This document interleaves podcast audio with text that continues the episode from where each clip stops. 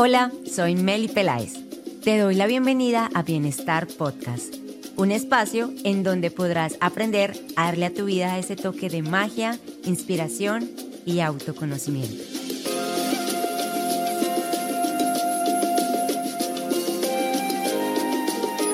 Sé que en muchos momentos de tu vida estás buscando el bienestar, pero muy pocas veces te das cuenta de las cosas que debes ajustar. Tu mente, cuerpo y espíritu necesitan una guía para alcanzar tu plenitud.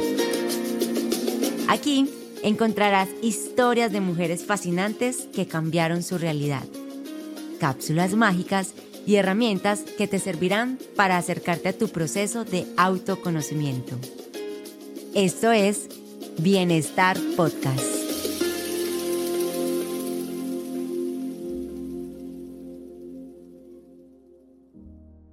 Hola, hola, ¿cómo están? Bienvenidos de nuevo a Bienestar Podcast y esta cápsula especial de Sanando Corazones Rotos. Hoy me encuentro con una invitadísima especial. Esperen que me tocó practicar para decir muy bien su apellido. Nicole Glemon. No. y así. Nicole. Glennon. 3, 2, 1. Nicole Glennon. Eh, Casi, Bueno, Meli, casi. Me encanta, Nico es eh, alguien muy especial que conocí hace un par de años y desde ese día conectamos súper bien. Tenemos historias muy paralelas, por eso la invité. Ella es stylist, una súper creadora de contenido digital, una niña llena de energía, de vitalidad, súper creativa. Y bueno, bienvenida, gracias por estar acá. Gracias, Meli, por esta invitación tan increíble. Estoy demasiado feliz de estar acá. De verdad, es un sueño hecho realidad. Tan hermosa, el poder de la manifestación. Muy fuerte. Así es. Muy fuerte. Y hoy, eh, como ustedes ya saben, vamos a estar hablando acerca de sanación, de relaciones, de rupturas y sobre todo del aprendizaje, porque aquí no vamos a tocar ese tema como morboso, sino es a través de todas las experiencias y vivencias que tenemos con nuestras relaciones, cómo hemos podido dar esos saltos cuánticos, cómo hemos podido avanzar y conocernos, que eso es lo más importante, conocernos y poner nuestros límites, hasta dónde vamos. Así que vamos a iniciar. Eh, te voy a dar la oportunidad de que conozcas este libro tan bonito y que lo abras, a ver cuál es el mensaje de Dios para, para nosotras y para todos ustedes. Este libro hace parte de mi día a día, son unas canalizaciones directas con Jesús y es como hablar con Él. Es una cosa impresionante. Hace una- unos episodios estábamos hablando de la misión. Mira la cantidad de páginas y de temas. Estamos hablando de la misión de vida, de cómo conectar con tu don. Llegamos, abrimos y don. O sea, o sea literal la palabra, yo era como que wow. Entonces, bueno, vamos a empezar, eh, mi Nico. Quiero que abras este libro, quiero que te conectes de pronto con la intención que tengas para hoy, para hablar, para comunicar. Muchas veces tenemos un montón de información en nuestros corazones y no somos como capaz muchas veces de canalizar. Entonces, yo sé que hoy tú vas a hacer un canal hermoso de luz, de amor propio, así que te doy la oportunidad para que lo abras y nos leas. Me encanta. La verdad, no soy la persona más como religiosa del mundo, pero me fascina esto. Listo. Tercera vía. Vamos a ver, Wow. vamos a escuchar. Lo leo todo.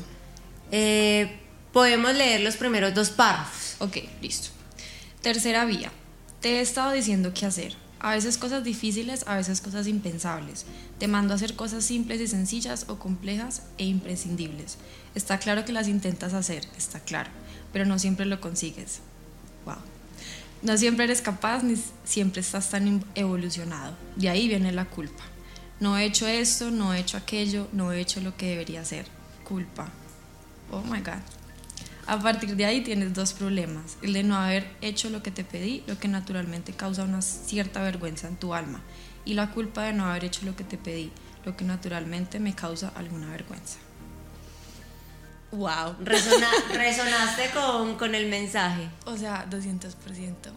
Literalmente, o sea, últimamente siento que, no, es que, no, espere, empecemos. Me, encanta, me, me, encanta y me parece súper lindo. Y aquí, por ejemplo, vamos a hablar de esas herramientas porque, mira, yo vengo de una familia muy católica, y yo era de grupo oración casi todos los días, rosario, de todo. Yo también, mi mamá súper, súper católica. O sea, impresionante. Y en el momento que yo empecé a conectar con mi verdadera espiritualidad, es, o sea, esas son herramientas que siempre van a estar en mi corazón y en nuestra educación, nuestra crianza, nuestros valores. Pero en el momento donde yo verdaderamente conecté con mi espiritualidad fue a través del autoconocimiento, a través de tener un control de mis emociones, de saber quién es Melissa Peláez, qué es lo que le gusta, qué no le gusta, cuáles son sus límites y precisamente hoy vamos a hablar de eso. Entonces nuestra primera pregunta es, Nico, para ti, ¿qué es el amor? Ay, Dios. wow, pues a ver, voy a ser sincera, o sea, la pregunta medio sabía que me iba a llegar, pero hasta ahorita no sé cómo exactamente qué responder, pero siento que es una palabra como, como decíamos ahorita, o sea, tan tan como el cotidiano del común, tan fácil como tan eh, el amor, pero en serio no sabemos bien como qué es, o sea, en serio, porque para ti el amor es algo diferente que lo, que es para mí. O por ejemplo, no sé, para mí el amor de, de familia es una cosa, el amor de pareja es otra, el amor de amigos es otra y el amor conmigo misma es otra completamente. Acabas de decir el concepto del amor, que reúne el eros, que es la parte de la relación amorosa, de la pasión, de los juegos en pareja. Está el filia, que es esa parte de la familia, de los amigos. Y está el ágape, de compartir. Entonces, mira que muchas veces no entendemos ah, qué es el amor, pero acá me acabas de decir, eso es el amor. Y eso es el amor de pareja, el que complementa todo eso. Porque tú tienes una pareja, es tu mejor amigo, uy, qué cool, pues mi mejor amigo, pues, o sea, para eso, pues, ¿sí me entiendes? Entonces, el amor real es el que reúne todo esto. Yo les estaba contando al inicio de este episodio, porque cuando Nico y yo nos conocimos, Nico estaba también prácticamente casada como yo.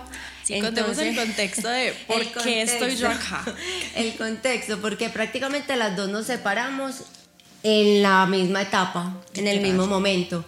Entonces ya ha pasado un buen tiempo y, por eso también quise invitarla, porque todo el proceso de separación, o sea, no es lo mismo cuando tenemos una relación, un novio, cuando cada uno vive en su casa, cada uno tiene su espacio, a cuando literal tienes una ruptura amorosa y te toca estructurar toda tu vida, analizar en qué, en qué punto estás y para dónde vas. Y eso es un tema demasiado complejo. Yo quiero que tú me cuentes esa experiencia, mi Nico, cuando tú tomaste esa decisión y que te sentías nublada. ¿Cuáles fueron esas herramientas para ayudarte a de pronto sacar como todo eso y poder ver la luz? Ok, bueno. Un poquito de contexto, o sea, yo no estuve casada como tú casada, pero sí tuve una relación muy larga eh, que también siento que fue un maestro de vida para mí, o sea, 100%. Y como que empecé con él muy chiquita y también empezaba como conociéndome a mí, quién era, pues lo que tú dices ahorita, qué, qué me gusta, qué no me gusta, todo, todo ese cuento. Y yo también llegué al punto de pensar que si yo, o sea, si yo no estaba con él, en serio, yo me iba a morir. Yo no iba a ser capaz de sobrevivir sin ese hombre en mi vida. Más porque, o sea, sobre todo porque era, o sea, éramos novios, pero vivíamos juntos y él era el hombre con el que yo me veía pasar el resto de mi vida. O sea, yo sabía que yo, en un punto cuando tuviéramos de pronto el dinero, íbamos a casarnos, em, teníamos tener, nuestros hijos, o sea, ya lo habíamos hablado, o sea, con nombres, todo, o sea, era niño, niña, así todo, o sea, como que estábamos en la misma página en todo y pues eso me hace sentir muy tranquila, pero también habían cosas que, que, que mi intuición me decía como que, mira, ¿sabes qué? Yo creo que estás muy cómoda, de pronto ahí no es de pronto eso no es, o de pronto yo pensaba en ese momento, a lo mejor esta sí es la persona para mí, pero es el momento equivocado, no sé, como reconocer eh, quién era de verdad Nicole, que no fuera Nicole la novia de esta persona, sino que fuera yo como individuo, porque me pasó, o sea, como lo que de verdad me llevó a mí como decir, ok, listo, esta relación no es para mí fue que me di cuenta que dejé de ser yo, Nicole Glennon, y pasé a ser la novia de tal literalmente. O sea, yo me dejé por, o sea, me, dejé a mí misma por completo por ser la pareja que él necesitaba en su vida en ese momento el que estaba pasando. Que era un momento súper bueno profesionalmente, estaba creciendo, entonces pues era como que yo apoyándolo a él, que no está mal, porque las, relaciones tienen que tener sus etapas, que listo, primero yo te apoyo a ti, eh, te apoyo en tu sueño, en tu crecimiento, y después era mi momento. Muy bacano cuando puede ser al mismo tiempo, pero pues no siempre se da así. Entonces, no sé, como que yo estaba sintiendo que ya no era yo y era la pareja de esta persona. Entonces dije, mm, no, o sea, aquí no estoy cómoda. Y también teníamos, o sea, eh, como que en temas financieros compartíamos muchas cosas juntos, que, que el carro, eh, tuvimos la maravillosa idea que no me arrepiento nunca de adoptar una perrita que es mi vida entera, o sea, que básicamente es nuestra hija. O sea, eso se convierte en un hijo, tú lo sabes. Creo que eso también nos ha conectado mucho a, a Meli y a mí ese tema. Pero también en ese momento de mi vida estaba pasando algo muy chévere con mi carrera profesional y es que estaba creciendo mucho y nosotros vivíamos en una ciudad muy pequeña, en Armenia. Y como que mis, mis oportunidades laborales estaban viendo como limitadas por la ciudad en la que vivía. Entonces yo dije como, no, la verdad, tengo que ir a otro lugar porque tengo que... O sea, como que en ese momento fue la primera vez que yo dije, me voy a poner a mí primero de mi relación, de él, de la felicidad de él, sino que va a ser mi felicidad primero. Y mi felicidad ahorita es perseguir mi sueño de mi carrera profesional. Entonces eso fue lo que dije, tengo que hacerlo y nada, o sea, terminé la relación que era como que mi futuro, que me tenía así súper tranquila, súper cómoda y dije, no, la voy a terminar porque quiero perseguir mi sueño y en ese momento él no podía por, a darme el apoyo que yo le di a él en ese momento cuando pasó pues como lo del crecimiento de su carrera y eso. Entonces esa fue como la, la decisión que tomé. Wow. Pero vuelta, pues ya ese fue como el contexto, ¿no? Pero vuelta a la pregunta de las herramientas pues que, que me ayudaron en ese momento, yo creo que lo primero fue, o sea, ponerme a mí por encima de lo que fuera, de lo que fuera, o sea, reconocer que lo más importante era mi felicidad y yo ya no estaba siendo feliz. Entonces tenía que tomar acción y dije, Dios mío, me va a morir literalmente, o sea, porque es como la relación que tú dices, o me caso con este man, o es la hijo de puta tusa más dura de mi vida que me va a matar. Y casi me mata. O sea. Y uno va posponiendo, no posponiendo todo eso porque también es lo que tú dices, es un super cambio de vida y es ponerte como prioridad. Y en la mayoría de los casos, y no quiero generalizar, pero las mujeres somos muy lindas, las mujeres tenemos un corazón demasiado noble.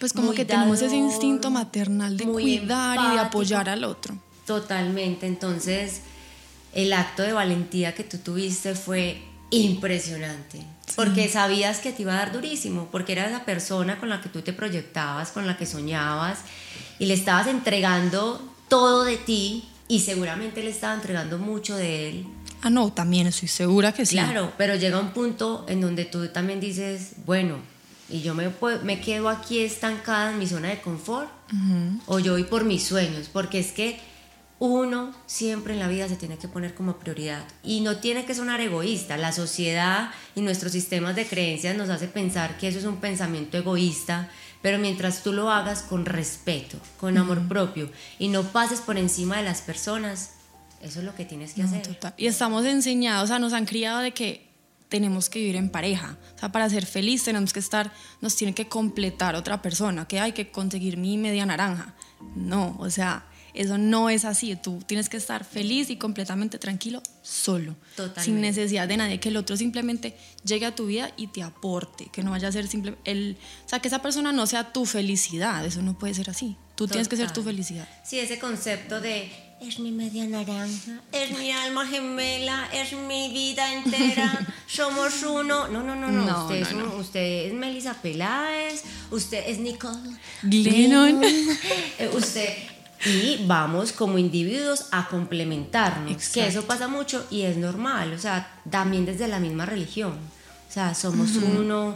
Y, y, te digo una cosa, por ejemplo, yo caí en eso, o sea, pero al este o sea, al extremo nosotros. Y pues, y en medio de la inocencia, porque Pero de es que tú actuaste desde el amor, desde, o una niña enamorada. Literal, y literal, también así fue mi expareja. todo fue como desde el amor, desde la misma inocencia y la inexperiencia. Total. Siempre trabajamos como en, en, eso desde, desde el amor, como ay, qué bonito, qué bonito de verdad que las personas vean este, dos jóvenes emprendedores, llenos de ganas de salir adelante, de sueños, de metas. Eh, pero ya llegó un punto en donde eso colapsó y nosotros dialogábamos mucho también y éramos como pues también de pronto estamos sacrificando un montón de cosas eh, nuestros sueños quizás de pareja por trabajar en nuestros sueños a nivel profesional y llegó un momento en que eso dio la vuelta pero también o sea todo es perfecto todo nos enseña muchas veces también nos cargamos es que es que ah, no ya Simplemente no, y todo llega en el momento que tiene que llegar. O sea, y tú viviste eso porque lo tenías que vivir. Si no, no serías la Melissa Peláez que eres hoy en día. Yo digo también lo mismo. O sea, si yo no hubiera vivido eso, yo no sería la Nicole Glennon tan chimba que soy hoy. Que yo, la verdad, yo, pues me, me cuesta un poco como mirar al espejo y decir, ok, te admiro eres una berraca, pero lo, lo sé, es más porque sé que mis amigos, mi familia me lo dice todo el tiempo. Entonces como que ellos me ayudan a, a, creerme el cuento. Me encanta. Y es que uno siempre tiene que tener esas relaciones sanas, esas relaciones que te apoyen, que te den ánimo, que te den palabras de aliento, que te reconozcan en ti el valor eh, que tienes y esas son las relaciones bonitas que te hacen crecer, que te llenan de ánimo cuando de pronto no estás en ese, en ese momento. Ahí donde iba, esas, son, esas fueron, para mí las herramientas fueron personas, o sea, 100% personas.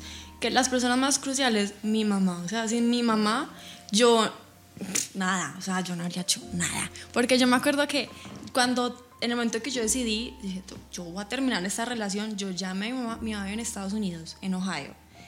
Al eh, otro lado del mundo. Sí, o sea, es, es, no es tan lejos, pero, igual está lejos. Es complicado llegar allá, es un viaje de todo un día. Entonces, yo la llamé y él lo primero que hizo fue comprarme un tiquete para irme allá a pasar dos semanas con ella, porque yo no iba a estar sola, pues, o sea, como que viviendo en el apartamento con él todavía, o sea, como que no, simplemente no cuadraba. Entonces, eh, ella fue la primera que me ayudó, que me apoyó siempre, obviamente también temas eh, pues, económicos, porque pues como terminar con tu pareja con la que casi Tienes todo, compartes, compartes todo. Es como que partas en la cama. Total, o sea, nos faltaba tener una cuenta de ahorros conjunto. O sea, eso era lo único que nos faltaba para, pues, de, de pareja, pues. Y mm, entonces ella me ayudó muchísimo con eso, que, ay, no, bueno, que tienes que irte para Medellín, entonces que el arriendo que tienes que pagar, que tienes que conseguirte una roomie, todo eso.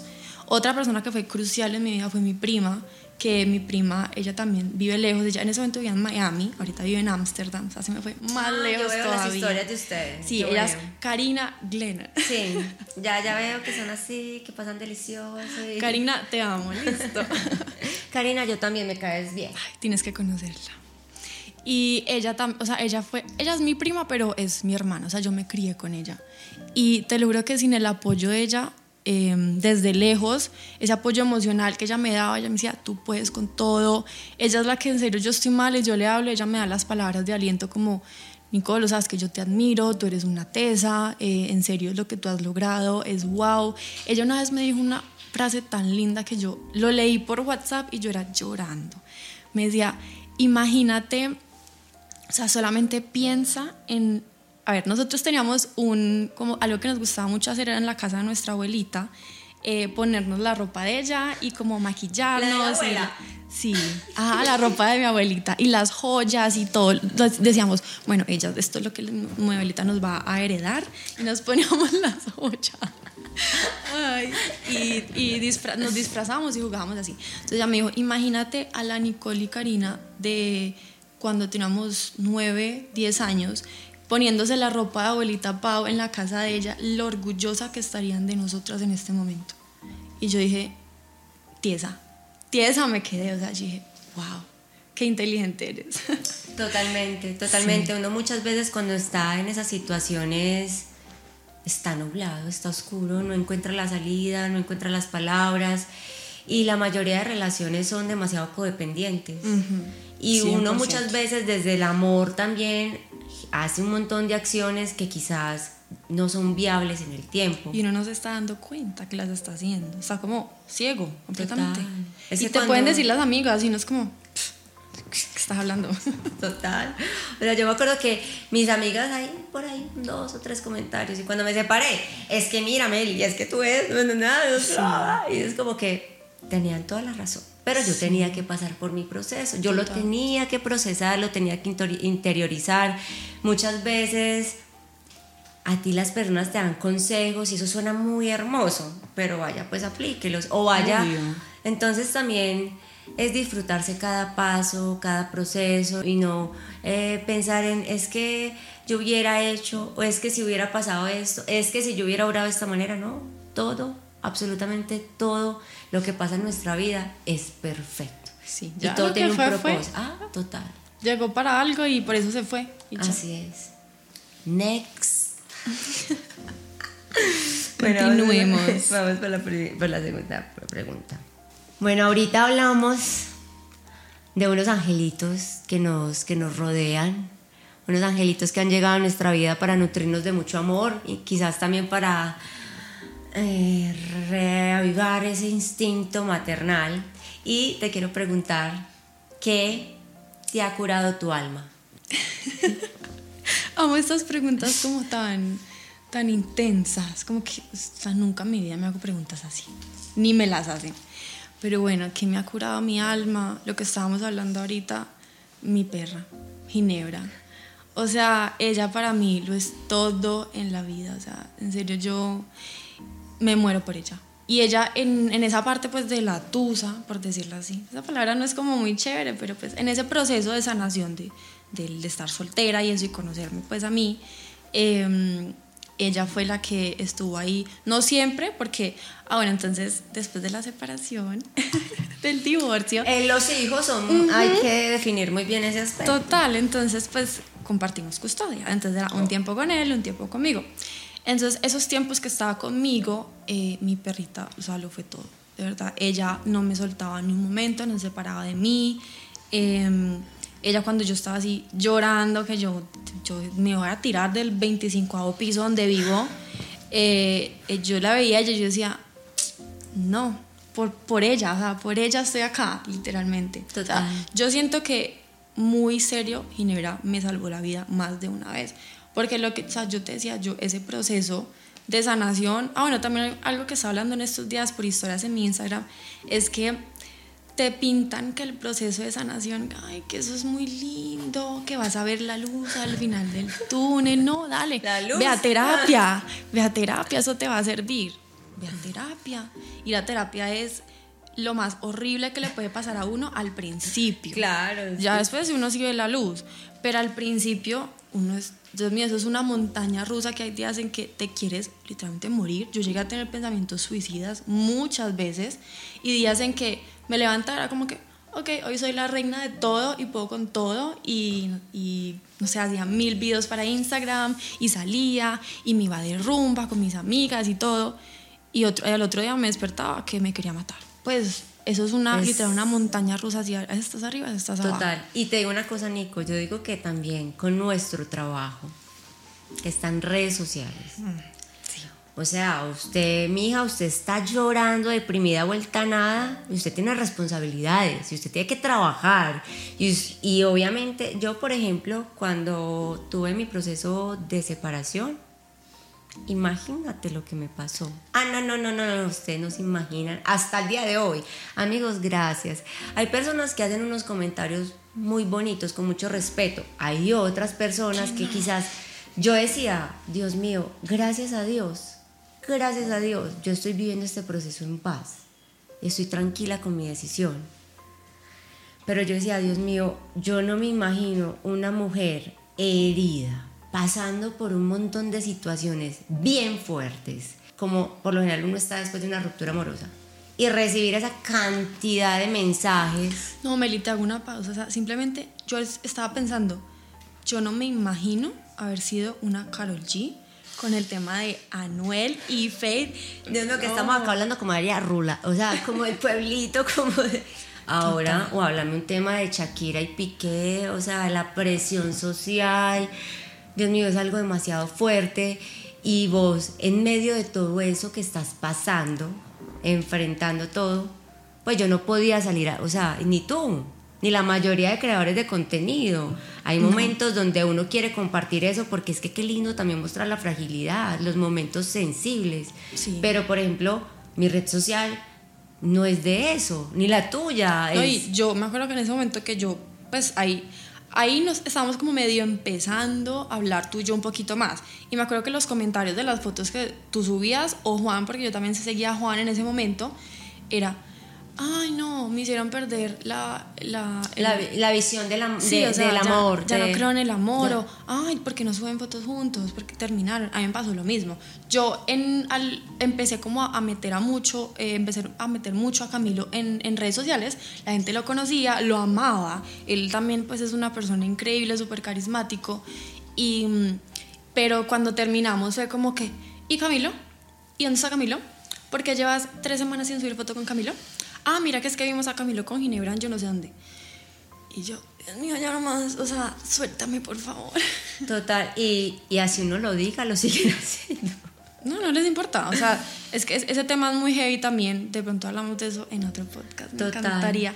Pero ese tema de que la gente se esconde a través de una pantalla y le importa tres pelos del culo, ¿qué te va a decir?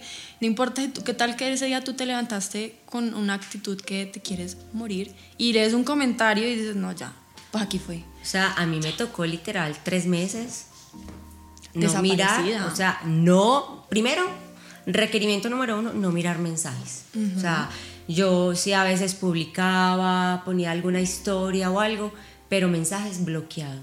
WhatsApp, un mensaje, bloqueado, bloqueado, bloqueado. Por, y, me, y me recogí en mí misma, empecé a hacer mi trabajo. Yo digo que algo que me salvó también fue Ginger. O sea, Ginger ha sido mi mejor antidepresivo, ha sido la sanación para mi alma, la compañía, el gozo, el despertar también mi niña interior porque te despierta el juego, el correr, el bailar. O sea, y es muy lindo porque a ti un perro nunca te va a juzgar. A ti, o sea, a ti te y, y, y, es una compañía hermosa porque tú te levantas y, y, está encima de ti y te quiere y te mima. Y ellos sienten todo cuando estamos en el proceso de la tusa. Yo imagino que en todas las lloradas las dos eran ahí encima. Y es Ella me la mía las lágrimas. O sea, a ese nivel, a ese nivel. ¿no? Y, y ellos saben, o sea, en serio, ellos saben lo que uno está sintiendo. Es impresionante con los animalitos. Y también otra cosa, de pronto, no sé porque nunca he sido persona de gatos, ya me están gustando mucho porque pues, mi nuevo novio tiene gatos y me ha tocado como quererlos a la fuerza, pero son increíbles, los amo.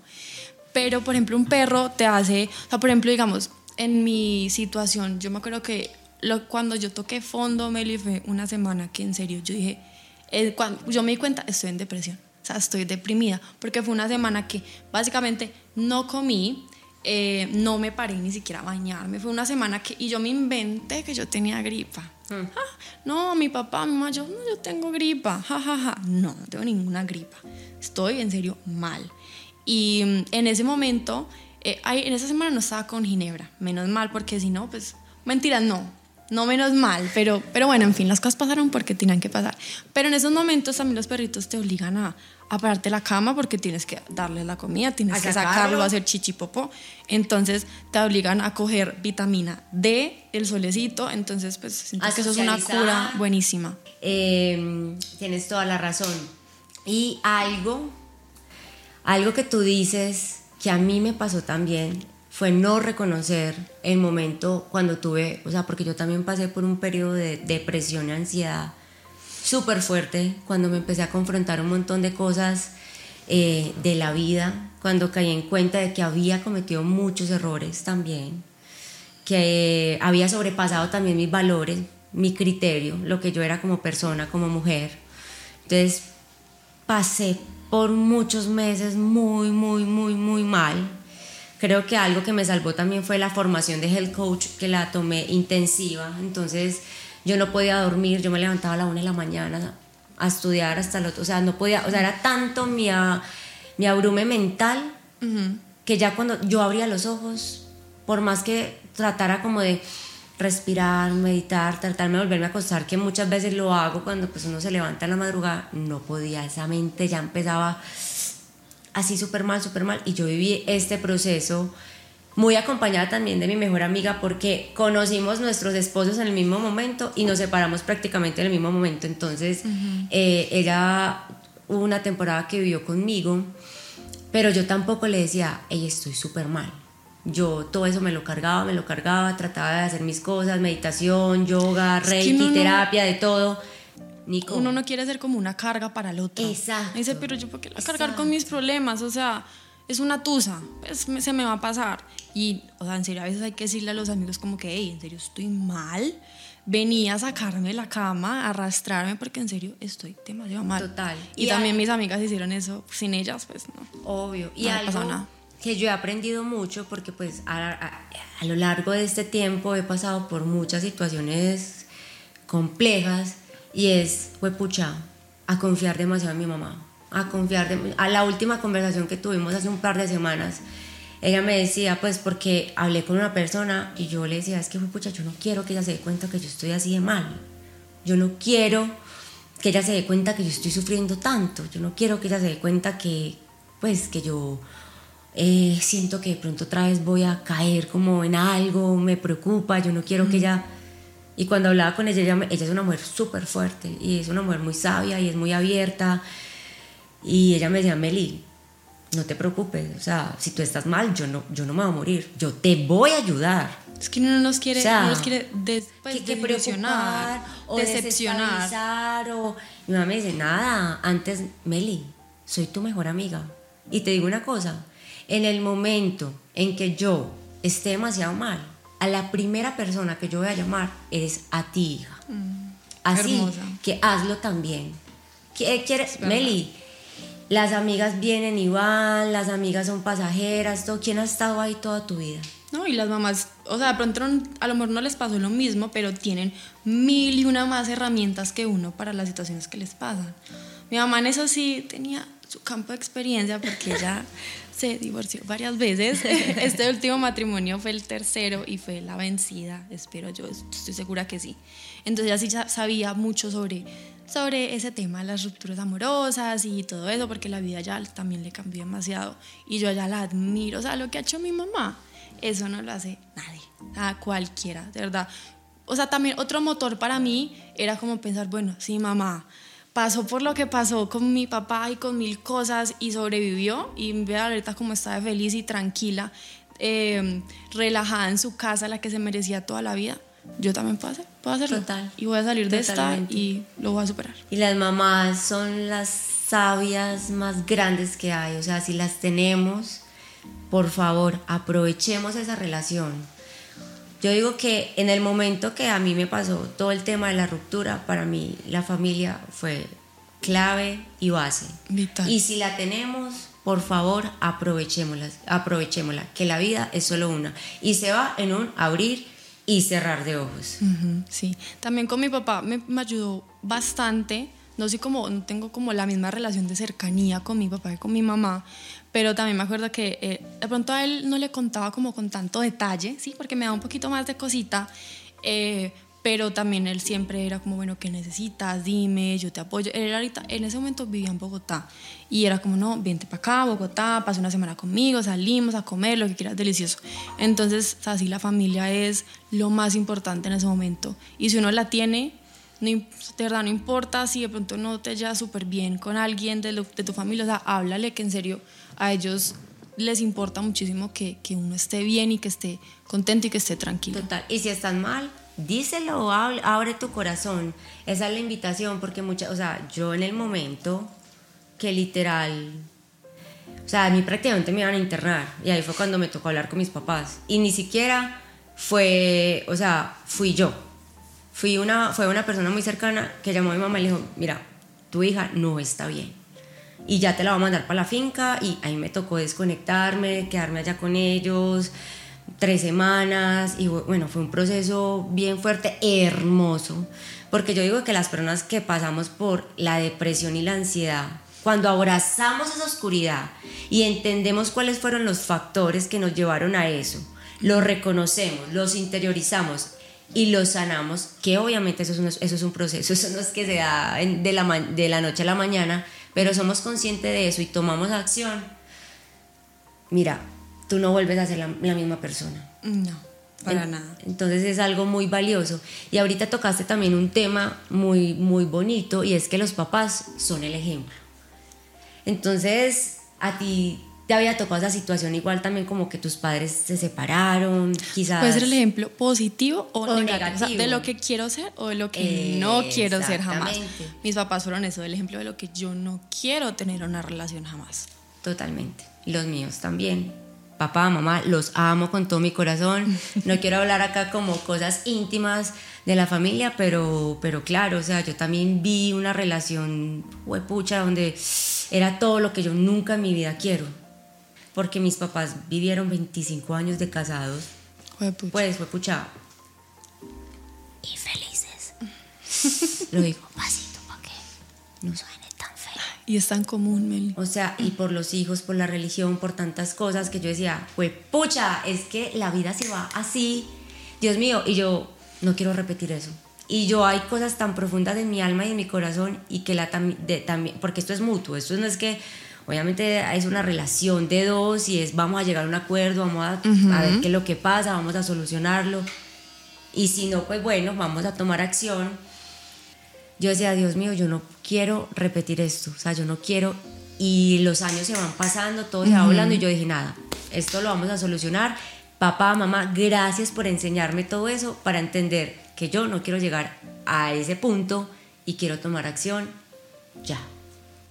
Y obviamente pues tampoco pues es que, ay, me dio este cora esta corazonada, voy a salir de eso, eso es un proceso, y más que las mujeres siempre hacemos el proceso en la relación. Ajá, uno hace el duelo en la relación, o sea, en serio uno hace todo lo que está físicamente posible y a las manos de uno para que esa relación funcione.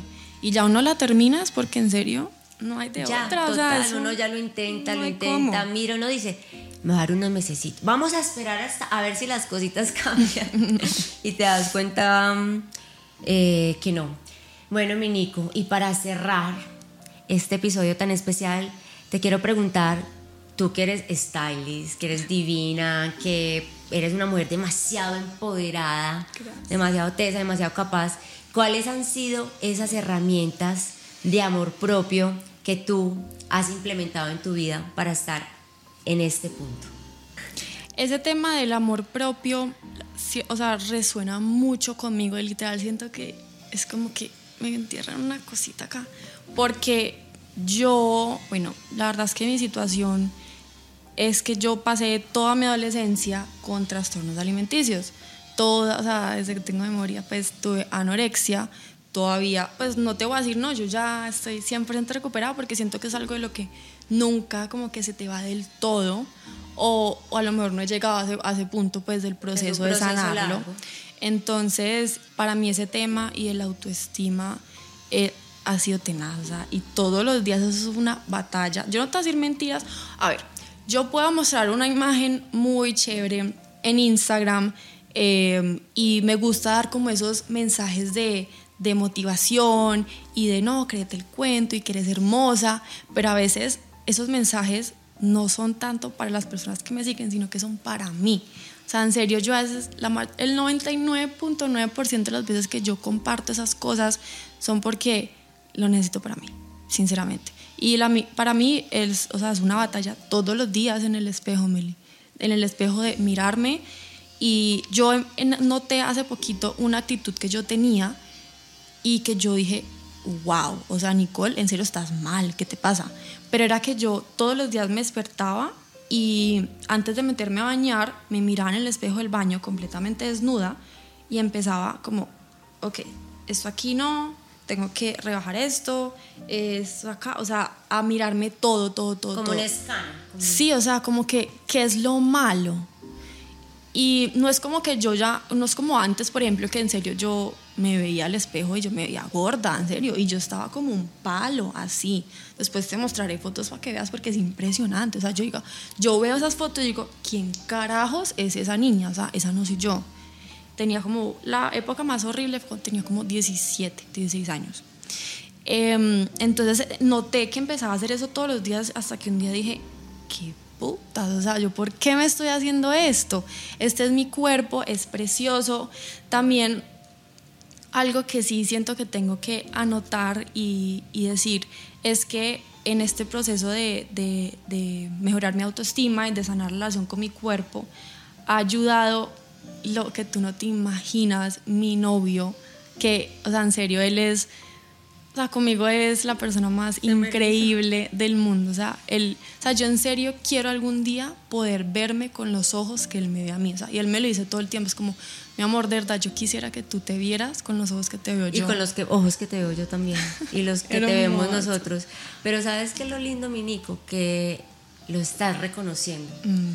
Y que estás en ese proceso. Tú eres una niña llena de talento, de magia, de muchísimos dones. Y vas a ver que en el día de mañana todo eso se va a superar. O sea, eres un referente de belleza, de estilo, de actitud, de creatividad, de empoderamiento Solamente falta que te lo, ya te lo crees, porque yo sé que te lo crees, sino que, que lo trabajes todos los días para que te empoderes de lo que tú eres y de lo que quieres llegar a ser. 100%. O sea, a mí todavía me cuesta cuando alguien me dice, es que tú eres mi referente, o cuando alguien me dice que, que me admira, o algo así. Siento que todavía tengo esto del síndrome del impostor muy aquí pegado en el pecho, que me cuesta muchísimo, pero de verdad, en serio me tengo que empelicular porque como que a veces en estos días estaba viendo un TikTok porque mi nueva fuente de información es TikTok, o sea, uno ya no lee periódicos ni nada, ni, ni columnas ni nada, sino que es lo que me, según un TikTok, pero según un TikTok, em, este tema del síndrome del impostor es tan fuerte, o sea, es impresionante y uno no se da cuenta, uno no lo reconoce. Pero es todo el tiempo como ese tema de, o sea, como que ese miedo de, de ¿será que sí lo va a lograr? Porque eh, lo, que más decía el TikTok era, es que hay personas que, no sé, como que sienten que vinieron a este mundo a hacer algo especial. Y hay personas que simplemente no, y eso está bien, no tiene nada de malo. Pero como que, no sé, hay ciertas cositas que yo siento que en serio yo vine a, de pronto dejar una huellita, un granito de arena chiquitito o de cambiarle la vida a alguien en lo más mínimo y verdad yo lo siento así. No es como, ay no, es que yo voy a ser famosa y reconocida y que Hollywood, no, no, no, a mí eso no me interesa, pero sí sé que de verdad estoy acá por, por algo más allá y, más grande que venir acá a pagar cuentas y, y, a despertarme todos los días a trabajar. O sea, siento que va mucho más allá de eso. Pero el síndrome del impostor me Em, me cuesta todos los días. A mí también me pasa cuando iba a empezar todos estos proyectos, yo decía, no, pues esperemos un poquitico más, yo me preparo más. al momento perfecto. yo me sigo formando, yo sigo estudiando. No, hágale que usted tiene las herramientas y usted puede. Y lo más importante es dar ese paso y, y después todo va llegando por añadidura. Sí. Y bueno, Gracias, gracias infinitas. Primero pues a Nico, obviamente a ustedes también que están con nosotros conectadísimos en cada episodio, también a través de nuestro canal de Telegram. Eh, bueno, tenemos este merch especial que es una colaboración con Nemesis, que es una marca ¿Qué es eso tan espiritual y de empoderamiento hecha ropa. Muchas gracias, Meli. De hecho, conozco a la marca y me fascina. es ah, preciosa. Total. Está divina. Amo lo que hice atrás. Eso es lo más importante, el amor de mi vida. Ah, el amor de mi vida soy yo. Eso es lo más importante. Así es. Y muchas gracias, Meli, ¿verdad? Gracias por, por invitarme, por darme este espacio. Como te había dicho, literal, me lo soñaba. O sea, yo empecé el año pasado a escribir y a manifestar. Quiero participar en un podcast porque quiero hacer el mío en algún momento. También soy así como, después, despuesito, cuando pase esto, pero, pero no sé, estoy como pensando de que hagámoslo ya. Hagámoslo Total, ya. el momento es ahora. Los queremos. Gracias por estar acá. Chao. Y Nico, esperamos tu podcast. Ay, espérenlo. Una, dos, tres. Nicole Glennon. Bienvenidos a un nuevo episodio. Gracias por escuchar este capítulo hasta el final. Esperamos que hayas podido conectar con este episodio y aprendas algo nuevo para avanzar en tu proceso de mejora continua y autoconocimiento. Te esperamos en el próximo capítulo de Bienestar Podcast.